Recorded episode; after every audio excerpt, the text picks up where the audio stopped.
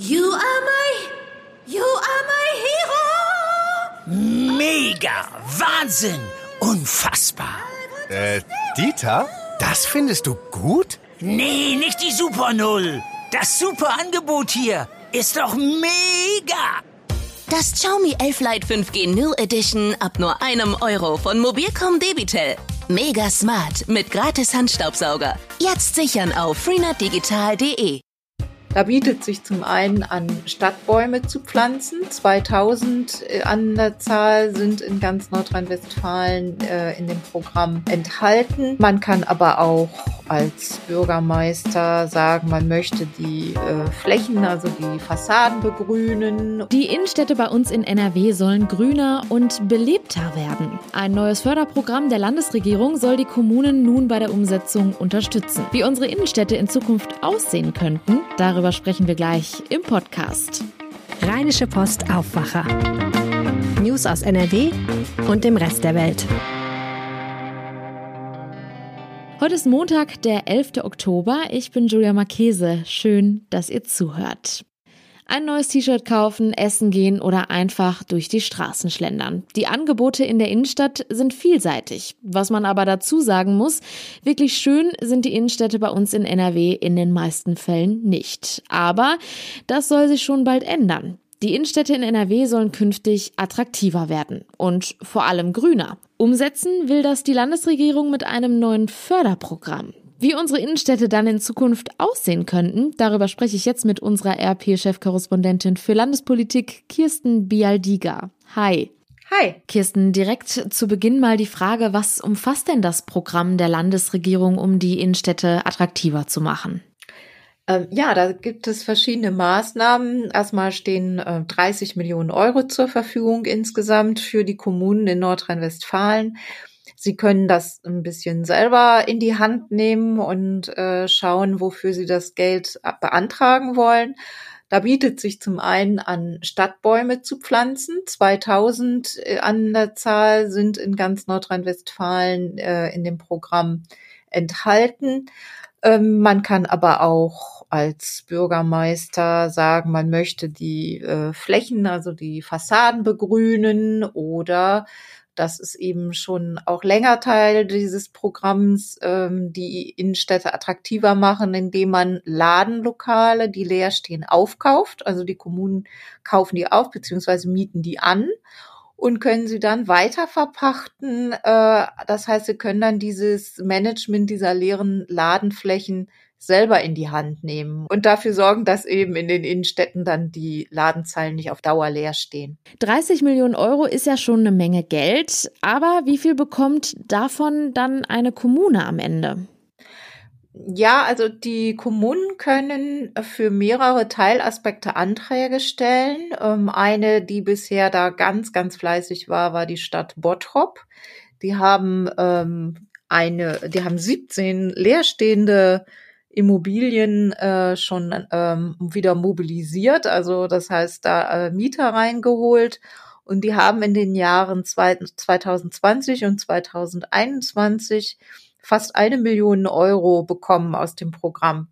Neu ist jetzt eben, dass diese Begrünungen auch äh, gefördert werden. Und da muss man jetzt mal abwarten, was da an Anträgen kommt. Man hört ja immer wieder, dass die Innenstädte attraktiver werden sollen. Das ist jetzt nicht unbedingt was Neues. Inwiefern ist denn jetzt genau dieses Programm so einzigartig? Ja, es ist ein Programm, das äh, ausdrücklich sich anlehnt an die ähm, erstmal an das Schwammstadtprinzip. Das ist ein ganz interessantes Prinzip, das äh, in Skandinavien entwickelt wurde und inzwischen auch in Österreich, in Wien ähm, zum Einsatz kommt und zwar ist die Idee, dass die Bäume nicht nur auf so einer kleinen, schmalen Fläche stehen, sondern dass ähm, unterhalb der Fläche, unterhalb dieser Versiegelung, ein viel, viel größerer Raum geschaffen wird mit einem bestimmten Substrat, das sehr gut Wasser speichert, so dass die Wurzeln sich das Wasser leichter aus der Erde ziehen äh, die Wurzeln der Bäume und dass das Wasser auch besser versickert. Das hat dann zwei Vorteile. Einmal die Bäume sind äh, als CO2-Speicher dann sehr wertvoll für das Stadtklima, aber auch als Versickerungsfläche. Und das hat man ja jetzt auch im Hochwasser wieder gesehen, wie wichtig es ist, diese Versickerungsflächen zu haben. Ähm, einzigartig ist es vielleicht für Deutschland, weil ähm, bisher kein Bundesland und auch ähm, der Bund nicht ein solches Förderdesign hatte. Da hat NRW ähm, den Vorreiter gemacht und hat eben als erster reagiert und gesagt, ähm, dass, dass es wichtig ist, jetzt in dieser Corona-Zeit etwas dafür zu tun, dass diese Leerstände sich ähm, schnell wieder, äh, dass das geändert wird. Und die Bauministerin hat eben dann gesagt, da sei NRW Vorreiter. Ich habe das jetzt nicht nachprüfen können, aber glauben wir ihr dabei. Hm, okay. Gab es denn auch schon Reaktionen auf das neue Förderprogramm? Ja, ich habe äh, mich ein bisschen umgehört, ähm, einmal bei den Kommunen nachgefragt, die ja die Adressaten sind und die sind wirklich äh, sehr angetan von dem Programm. Warum auch nicht? Ich meine, die haben die Möglichkeit, insgesamt zusätzlich 30 Millionen Euro in ihr Stadtsäckel zu bekommen. Und eigentlich ist es ja auch die Aufgabe der Kommunen, für die Attraktivität der Innenstädte zu sorgen. Also wenn die ein bisschen Geldsegen vom Land dazu bekommen, sind die natürlich happy. Und ähm, dann gibt es aber kritischere Stimmen von der Opposition. Die SPD sagt, also das ist ja äh, eigentlich nur ein Klacks. Äh, ich, das sag's jetzt mal mit meinen Worten. Die sagen, wir brauchen ein Masterprogramm mit mindestens einer Milliarde Euro. Und da muss es eben ganz strukturiert angegangen werden, äh, wie man die Innenstädte attraktiver macht. Das ist nicht getan mit ein paar Bänken oder mit ein paar Bäumen oder ähnlichem. Und ganz ähnlich haben sich auch die Grünen dazu geäußert. Da äh, habe ich mit dem früheren Umweltminister der Grünen in Nordrhein-Westfalen, Johannes Remmel, gesprochen. Und er hatte auch einige Ideen mehr, die eben in ein ganzheitliches Konzept münden könnten. Die Grünen sagen auch, wir brauchen hier nicht Stückwerk bei der Stadtentwicklung, wir brauchen ein ganzheitliches Konzept. Und da sagte er beispielsweise, ähm, warum muss man es zulassen, dass ein Discounter wie Aldi oder Lidl in bester Innenstadtlage einstöckig baut und riesig und, und sehr, sehr viele Flächen belegt und damit versiegelt? Warum macht man nicht zur Auflage, dass der dreistöckig bauen muss, sodass dann eben darüber ähm, auch noch Wohnungen oder Büros entstehen können? Das war äh, so ein Vorschlag, um das Ganze noch ein bisschen ähm, zu forcieren mit der Stadtentwicklung. Im Aufwacher am Samstag ging es bereits um die Planungen für die Weihnachtsmärkte. Die sind ja auch immer ein Publikumsmagnet für das Weihnachtsgeschäft. Auch das konnte ja in der Corona-Zeit nicht so stattfinden wie sonst. Soll das Programm denn eigentlich auch dabei helfen, damit man von solchen Events künftig gar nicht mehr so abhängig ist? Das wurde so explizit nicht gesagt, aber das Programm ist in diesem Geist entstanden, dass die Innenstädte attraktiver werden sollen und ähm, dazu tragen Weihnachtsmärkte natürlich auch bei. Wie kann man sich das Ganze denn jetzt in Zukunft vorstellen? Und denkst du, dass das Geld, was da jetzt in das Förderprogramm gesteckt wird, ausreicht für das, was damit alles geplant ist? Also das ist wirklich nur in dem Fall, das ist äh, ein bisschen abgegriffen, das Sprichwort, aber ich benutze es trotzdem, ein Tropfen auf den heißen Stein. Also mal zur Einordnung. Wenn man sich vorstellt, dass 2000 Bäume in ganz Nordrhein-Westfalen da aufgrund dieses Programms gepflanzt werden sollen. Ähm, es ist so, dass allein in Düsseldorf im Jahr 2019 800 Bäume weniger neu gepflanzt wurden, als verloren gegangen sind in diesem einen Jahr, in dieser einen Stadt. 800 und wir haben insgesamt in Nordrhein-Westfalen 2000. Das zeigt so ein bisschen, ähm, wie die Dimensionen sind. Wenn man jetzt sagt CO2 Speicher, der Baum als CO2-Speicher, da äh, ist die Berechnung folgende. Experten schätzen, dass 2000 Bäume ungefähr 20.000 Kilo CO2 im Jahr speichern könnten. Zum Vergleich, der Ausstoß des, Jahr, äh, des Jahres 2019 im Land Nordrhein-Westfalen betrug insgesamt 229 Millionen Tonnen. Also ich würde mal das Fazit ziehen, es ist ein toller Ansatz und es ist sicher gut, diesen Ansatz weiter zu verfolgen. Aber mit dem, was jetzt da bisher geplant ist, kommt man nicht sehr weit. Es ist, es ist sicher ein guter Aufschlag, aber wie bei allem braucht man eben mehr Geld, um wirklich was bewirken zu können. Ein neues Förderprogramm soll nun unsere Innenstädte in NRW grüner und belebter machen. Auf RP Online halten wir euch natürlich über die Entwicklungen auf dem Laufenden. Kirsten Bialdiger, vielen Dank für den Einblick. Ja, gerne. Und jetzt kommen wir zu einem Thema, vor dem sich viele Menschen ekeln, und zwar Spinnen. Ich muss ehrlicherweise sagen, meine besten Freunde werden es auch nicht. Gerade wird es draußen kälter. Vor allem in der Nacht fallen die Temperaturen auf Werte von bis zu vier Grad. Und auch die Spinnen mögen es muckelig warm und kommen deshalb zu uns in die Wohnung. Eigentlich ist klar, Spinnen sind auch ganz hilfreich, weil sie Mücken fangen und relativ stille Mitbewohner sind. Viele Leute wollen sie aber trotzdem nicht bei sich haben. Mein Aufwacherkollege Mario Büscher hat mit unserem Reporter aus Grevenbroich, Christian Kanzorra, gesprochen, wie man Spinnen fernhält und sie im Notfall ohne Mord wieder ins Freie befördert. Ich muss ja ganz, ganz ehrlich zugeben, ab und an finde ich bei mir auch so ein klitzekleines Spinnennetz zu Hause, obwohl ich wirklich gründlich putze. Meistens beschäftige ich mich dann aber nicht weiter damit. Was sind denn das für Spinnen, die bei uns in die Wohnung kommen und dann da leben? Also das sind natürlich äh, sehr verschiedene Arten.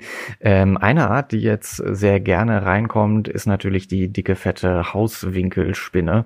Ähm, die können tatsächlich äh, je nach Art, weltweit gibt es übrigens mehr als 100, ganz schön groß werden. Also das heißt durchaus im Durchmesser äh, mehrere Zentimeter mit Beinen.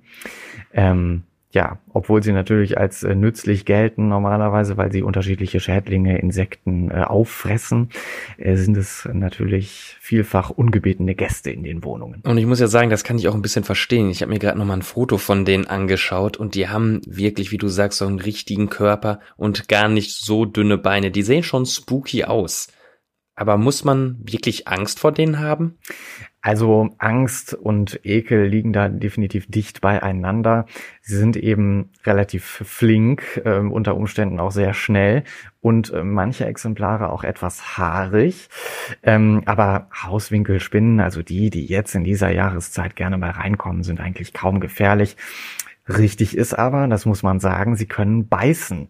Ähm, Andi Riede, das ist der Spinnenexperte hier aus Grevenbruch, mit dem ich gesprochen habe, der hat das selbst schon häufig erlebt und zwar am eigenen Leib. Also er hat sich schon ein paar Mal beißen lassen. Er weiß, wie sich das anfühlt. Ähm, da, das ist vergleichbar letztendlich mit einem etwas heftigeren Mückenstich, sagt er. Es würde brennen und jucken, aber das war's dann auch schon. Also nach wenigen Tagen merkt man davon gar nichts mehr. Und das, äh, was äh, in Anführungsstrichen als Gift in den Körper gelangt, ist für den Menschen völlig ungefährlich im Gegensatz zu Insekten, also der eigentlichen Beute dieser kleinen Krabbeltierchen. Die werden dadurch gelähmt, aber ansonsten kann durch so eine Hauswinkelspinne eigentlich nichts passieren. Wir halten also fest, die Spinnen verhalten sich eigentlich korrekt, bezahlen aber halt auch keine Miete und Spinnennetze sehen uncool aus. Verständlich, dass einige Leute dagegen vorgehen wollen.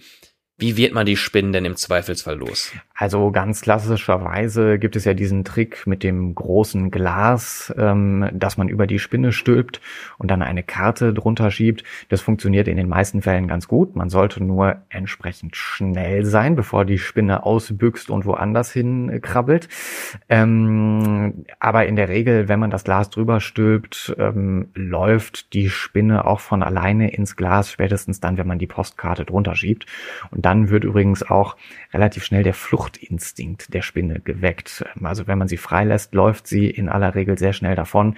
Ein Biss braucht man dann nicht befürchten. Der Optimalfall wäre jetzt ja aber, ich habe gar keine Lust auf die Spinne, aber die Spinne hat auch gar keine Lust zu mir nach Hause zu kommen. Gibt es denn irgendwelche Tricks, um die Tiere prophylaktisch von der eigenen Wohnung fernzuhalten? Ähm, ja, es gibt auf jeden Fall solche Tricks. Äh, grundsätzlich muss man sagen, einen hundertprozentigen Schutz vor Spinnen gibt es nicht, es sei denn, ähm, man, man macht sich so ein Mückennetz vors Fenster. Ähm, aber ein, ein Hausmittel gibt es, das tatsächlich ganz effektiv sein soll und die äh, Krabbeltiere auch fernhält. Und das ist Minze. Spinnen, so hat es mir Andi Riede erklärt, können tatsächlich riechen, also sie nehmen gewisse Geruchsstoffe wahr. Und Minze ist einer der Stoffe, den die Tiere überhaupt nicht leiden können. Also wenn man zum Beispiel frische Minze zerreibt und ans Fenster stellt, da wo die Spinnen in der Regel reinkommen, bleiben sie fern, weil sie es einfach nicht riechen können. Dann gibt es auch noch die Möglichkeit, sich Minzöl zu kaufen und das zum Beispiel auf den Fensterrahmen aufzutragen. Auch das soll effektiv wirken. Viele Menschen haben Angst vor Spinnen, weil sie anders aussehen, acht Beine haben und irgendwie unberechenbar sind. Dabei geht von Hauswinkelspinnen in der Regel keine Gefahr aus. RP-Reporter Christian Kanzora hat dazu mit meinem Kollegen Mario Büscher gesprochen. Auf RP Online gibt es dazu mehr Infos und eine Bildstrecke. Den Link, den packe ich euch in die Show Notes. Und diese Meldung ist heute auch noch wichtig. Ab heute sind die Corona-Tests kostenpflichtig. Weiterhin gratis bleiben die Tests für alle, die sich nicht impfen lassen können und für Kinder unter zwölf Jahren. Darüber haben wir auch ausführlich im Aufwacher vom Freitag gesprochen. Den Link zur Folge packe ich euch in die Show Notes. Außerdem greift ab heute auch in NRW eine bereits bundesrechtlich verankerte Regelung zum Lohnausgleich. Für Verdienstausfälle im Falle einer Quarantäne wird in der Regel keine Entschädigung mehr an Ungeimpfte gezahlt. Zum Schluss noch ein kurzer Blick aufs Wetter. Und das ist leider nicht mehr ganz so schön wie am Wochenende. Der Tag heute ist überwiegend bewölkt und ortsweise ist auch Regen möglich. Die Höchsttemperaturen liegen zwischen 12 und 15 Grad. Im Laufe der Nacht kühlt es sich aber noch einmal ab. Die Tiefswerte liegen dann zwischen 9 und 4 Grad. Das meldet der Deutsche Wetterdienst. Und das war der Aufwacher vom 11. Oktober. Ich wünsche euch einen guten Start in die neue Woche. Ciao. Mehr Nachrichten aus NRW gibt's jederzeit auf RP Online. rp-online.de